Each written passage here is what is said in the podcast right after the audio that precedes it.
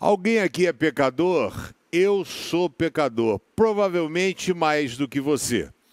Existe uma crise, as pessoas acham que por ser cristão, ser religioso, eu ser um pastor, eu sou uma pessoa que não peca. Isso é um absurdo. Romanos 3,23 diz: Porque todos pecaram e destituídos estão da glória de Deus. O próprio apóstolo Paulo diz: rapaz, eu sou o maior dos pecadores, né? Ele usa o superlativo, o mais do mais, do maior, né? Dos pecadores. Ele fala o bem que eu, é, eu quero fazer, eu não consigo. O mal que eu não quero, quando eu vejo, eu já fiz. Beleza. Pecador nós somos, pecador você é, pecador eu sou. No Antigo Testamento, ah, dizia o seguinte: se uma pessoa pecar e de repente não tem a consciência, você avisa. Ela pega uma cabra, leva no templo, oferece como sacrifício perdão daquele pecado. E aí o que, que acontece, amigo? Ia faltar cabra no mundo, porque a gente peca o tempo todo. É um cara que dá uma fechada, é um cara no elevador mal educado, é uma pessoa, não sei o quê, um pensamento aqui, uma palavra colar, e aí haja cabra. Cada vez que você tem um negócio, mata a cabra, mata a cabra, mata a cabra. E aí, o que, que eu faço com o meu pecado? Jesus purifica, ele morreu por todos os nossos pecados. Quando a Bíblia fala isso, ela está nos ensinando que Jesus se fez um sacrifício definitivo.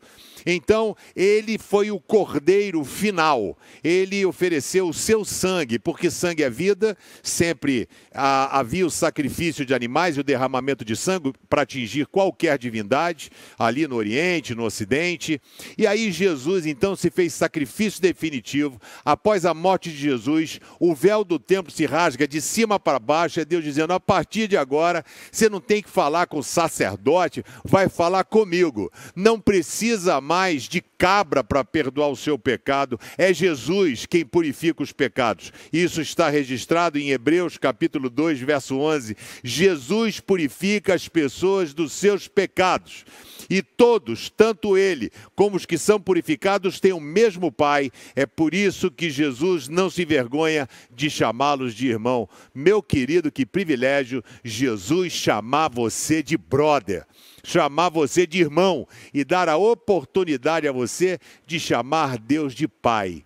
Aba Pai, Paizinho querido. Sabe, que você possa permitir com que Jesus dê uma faxinada na sua vida, que Ele possa tirar esses penduricalhos chamado pecado, purificar a sua vida, porque isso vai melhorar muito o seu casamento, sua vida profissional. É, o pecado é o embaraço que nos atrapalha. Sabe quando você tenta correr cheio de bolsa e as coisas vão ficando pelo caminho? Você tem perdido o melhor de Deus, porque ainda não permitiu que Jesus purifique a sua vida. Faça isso agora, você será o maior beneficiado. Valeu?